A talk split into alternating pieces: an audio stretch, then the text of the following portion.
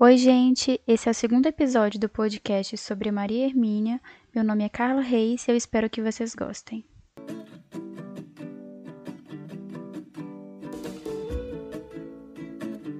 Maria Hermínia relata a diferença entre as relações professor-estudante atuais e as que mantinha com seus professores durante sua graduação. Também por isso, a cassação do corpo docente da USP a marcou muito. Entre os docentes cassados estava Florestan Fernandes. A cassação dele teve um grande impacto na universidade, já que era tido como um pilar do Departamento de Ciências Sociais. Assim, devido à cassação de grande parte dos docentes nos últimos momentos da graduação de Maria Hermínia, ela seguiu para o Chile na tentativa de dar continuidade à sua vida acadêmica onde concluiu o mestrado em Sociologia na Flaxo, Faculdade Latino-Americana de Ciências Sociais. Chegando ao Chile, Maria Hermínia teve contato com uma realidade política muito diferente da vivida no Brasil naquele momento, assim como o contato com pessoas de diversos países da América Latina. Ao longo de sua estada no país, ela revela ter percebido muito mais intensamente um possível golpe do que aqui no Brasil em 1964, quando, quando ela achava que essa situação era extremamente improvável. Isso se deve ao fato de que, para ela, lá era muito mais visível a extrema radicalização da direita. Nos momentos próximos ao golpe, quando ainda estava no país, conta uma extrema mudança da condição política e econômica quando, por exemplo, diversos produtos se tornaram escassos e de difícil acesso.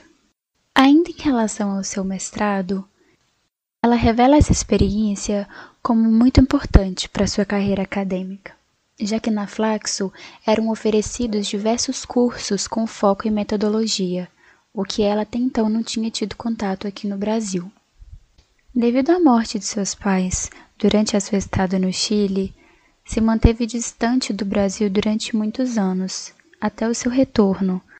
Após sua chegada, recebeu o convite de Francisco Velfort para ocupar o cargo de professora assistente na USP.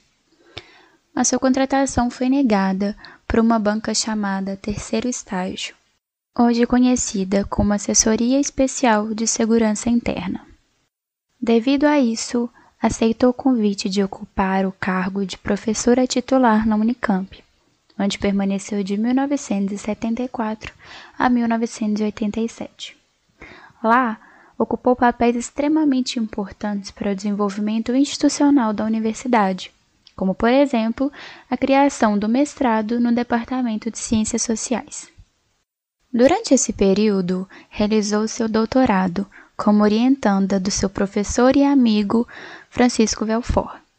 Em relação a esse momento, relata a enorme diferença nos dias atuais da relação do orientador com o doutorando e o mestrando.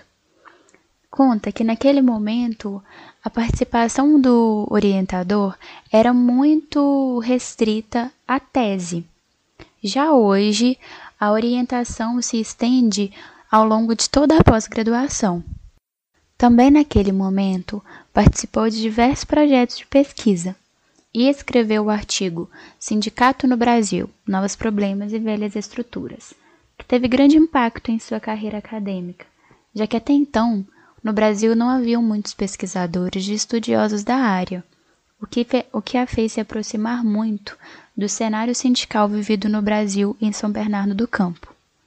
Maria Hermínia relata a grande importância que Fernando Henrique Cardoso e Francisco Belfort tiveram em sua vida acadêmica, já que eles abriram diversas portas durante sua carreira e a ajudaram e influenciaram muito na construção da profissional que é hoje. Ela relata uma frase que Fernando Henrique a disse, que é: Como cientistas sociais, devemos estar nas encruzilhadas de onde as informações passam o que demonstra para mim a importância de estarmos sempre atentos a qualquer tipo de informação, independente de suas origens.